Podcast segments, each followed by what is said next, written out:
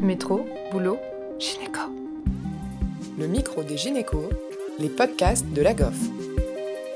Bonjour et bienvenue sur la chaîne podcast de la GOF, une émission spécialisée en gynécologie.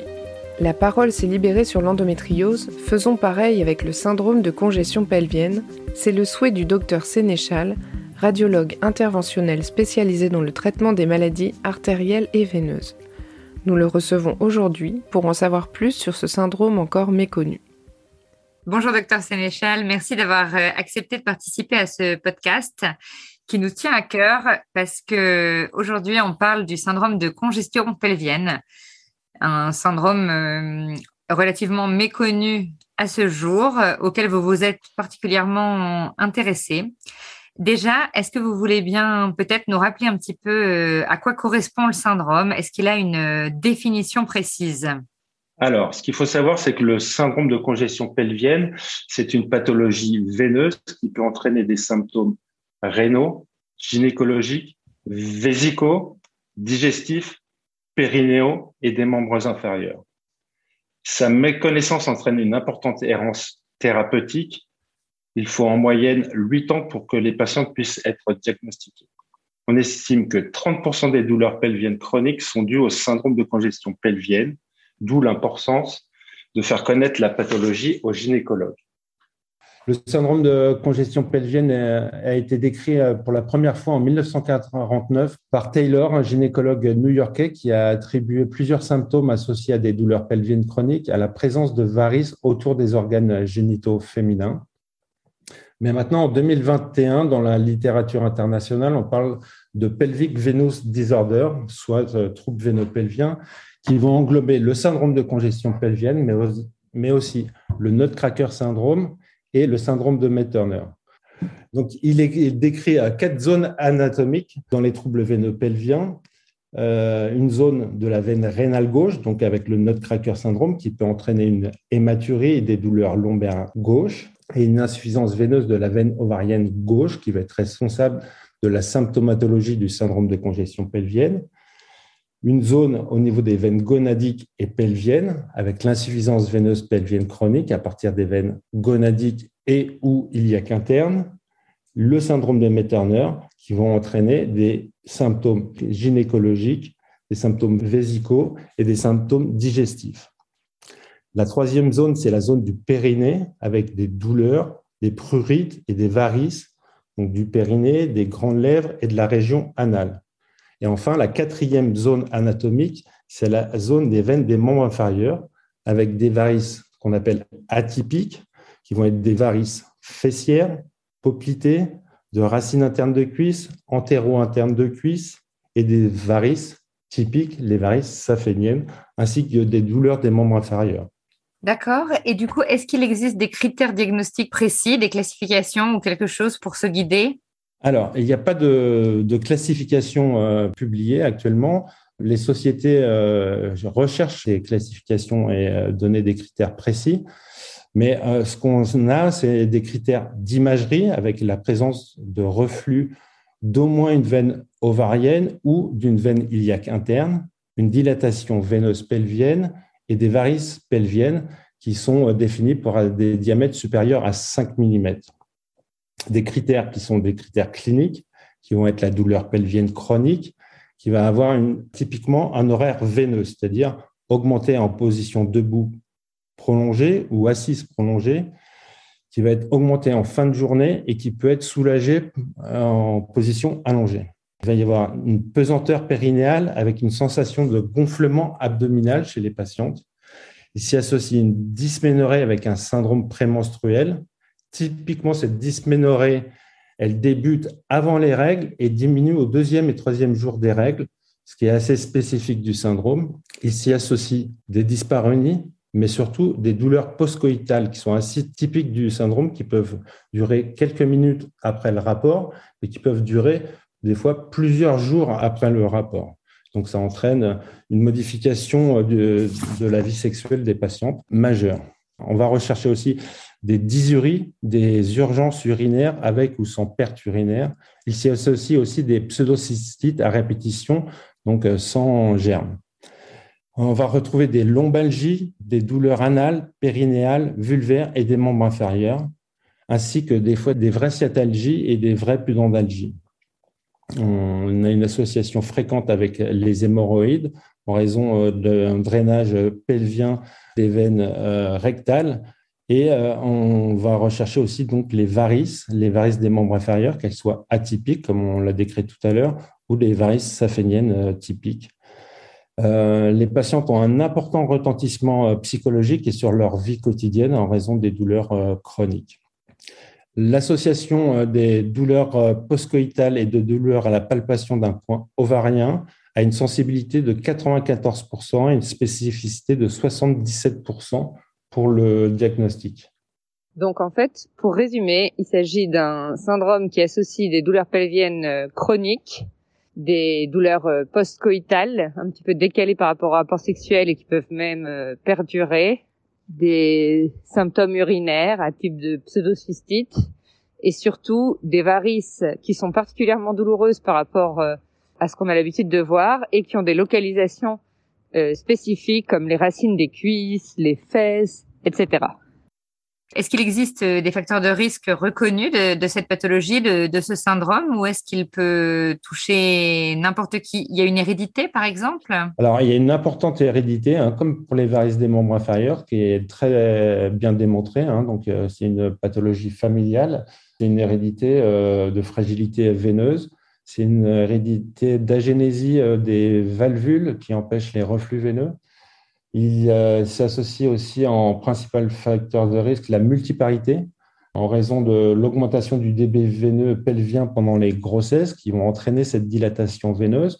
Le plus souvent, en postpartum, les patientes retrouvent un diamètre veineux normal grâce à la compliance veineuse.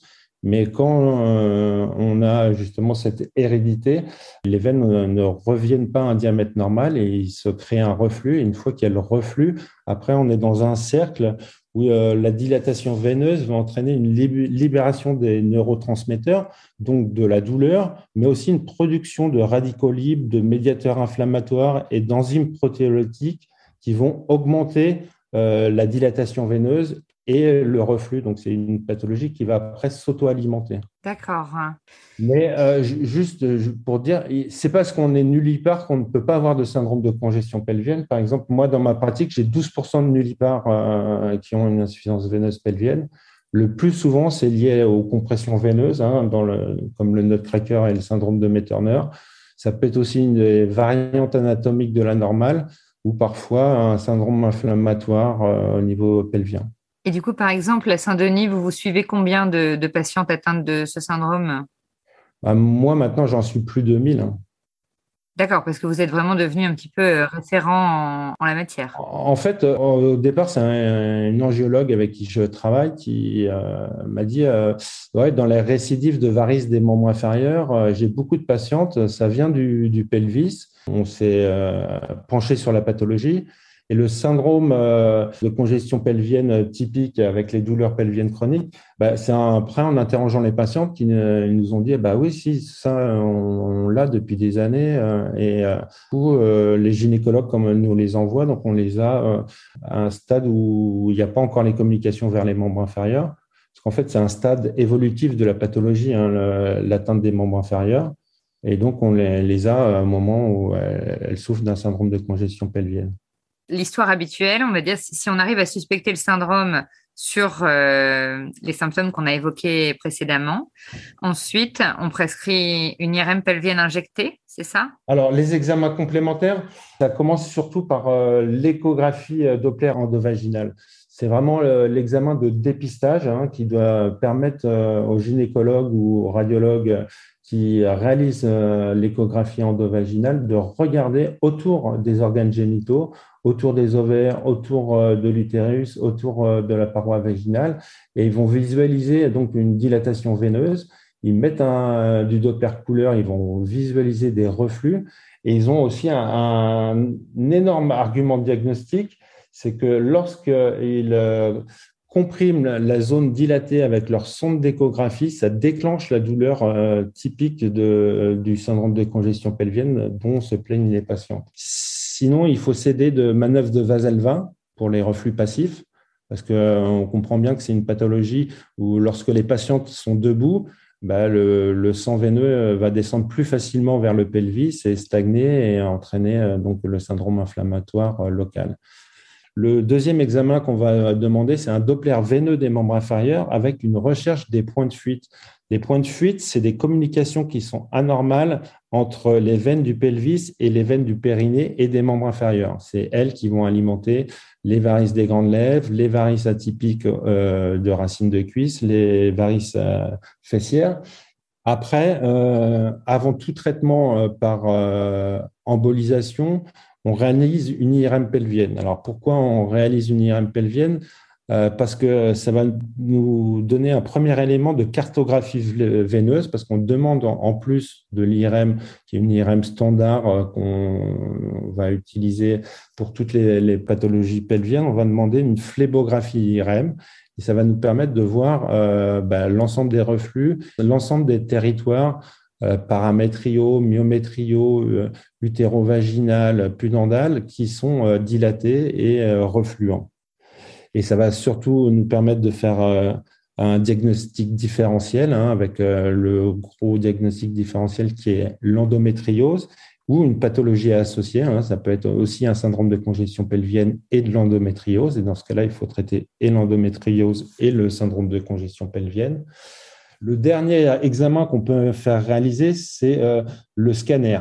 Euh, on réalise un scanner abdominopelvien avec un temps artériel et un temps veineux. Euh, et on va le réserver uniquement pour les patients on suspecte une compression veineuse ou une variante anatomique de la normale.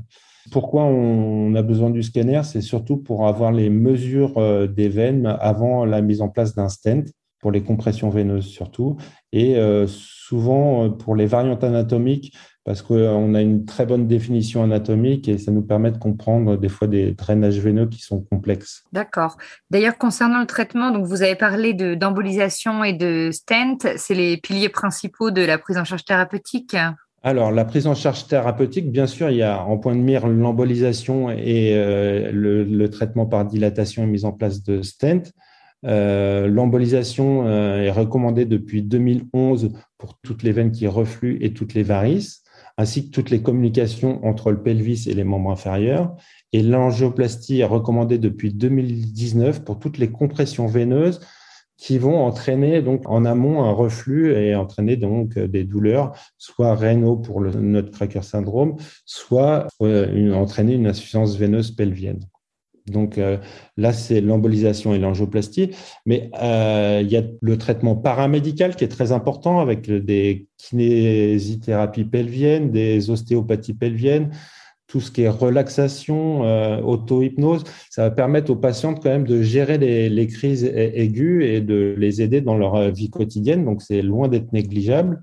Il y a aussi un traitement médical qui on utilise euh, bah, euh, au moment où on voit pour la première fois les patientes et euh, jusqu'au traitement par embolisation ou mise en place de stent. Donc, on peut demander au, gynécologue de, réaliser un blocage des règles avec un traitement hormonal continu. Dans l'arsenal thérapeutique, on a aussi les fractions flavonoïques purifiées, le DAFLON, qui permet de donner un traitement de fond, mais qui est peu efficace sur les, douleurs, mais qu'on utilise surtout dans les crises hémorroïdaires hein, qui sont euh, souvent associées au syndrome de congestion pelvienne. On a euh, la prégabalgine qui a montré son efficacité euh, dans ce type de douleur neurogénique, donc le Lyrica. on peut le donner pour les patients qui sont très symptomatiques. On a aussi l'amitripyline, c'est-à-dire le laroxyl, qu'on n'utilise pas euh, pour ses effets euh, antidépresseurs, mais pour euh, ses effets antalgiques. Donc, c'est à faible dose, surtout si les patientes présentent une hypersensibilité pelvienne, elles réagissent bien au laroxyl. Donc, c'est deux gouttes, donc c'est à faible dose, hein, deux gouttes au coucher, avec une augmentation progressive en fonction de la tolérance des patientes au traitement et on peut aller jusqu'à 15-16 gouttes euh, le soir. Et euh, enfin, ben, évidemment, l'embolisation qui, euh, pour être efficace, doit être complète, ce qui nécessite parfois plusieurs séances avec un contrôle par l'échographie endovaginale qui va nous dire ah ben, il reste un territoire où il y a un reflux, il reste un territoire où il y a des varices. Quand on appuie dessus, elles sont euh, symptomatiques encore, donc il faut aller les rechercher par la phlébographie et puis euh, aller l'emboliser une fois qu'on a retrouvé sur la phlébographie l'origine de l'insuffisance veineuse qui dilate le territoire veineux euh, variqueux. Et concernant la prévention, est-ce qu'il y c'est la prévention de l'insuffisance veineuse euh, de manière générale, par exemple les bas de contention? Les bas de contention euh, sont préconisés puisque c'est des patients qui ont une fragilité veineuse, donc on leur propose systématiquement le port d'une contention, surtout si elles ont une symptomatologie au niveau des veines des membres inférieurs, mais même en dehors. Elles se sentent soulagées par le traitement par contention veineuse. C'est plus le problème de tolérance de la contention veineuse que leur efficacité. Merci au docteur Sénéchal de nous avoir partagé ses connaissances et à Océane Pêcheux pour cette interview. Merci à tous de nous avoir écoutés aujourd'hui. Rendez-vous la semaine prochaine pour un nouvel épisode. Vous retrouverez toutes les ressources et références de ce podcast dans la description et surtout, N'hésitez pas à vous abonner à la chaîne, à lui accorder 5 étoiles, voire même à en parler autour de vous. Métro, boulot, gynéco.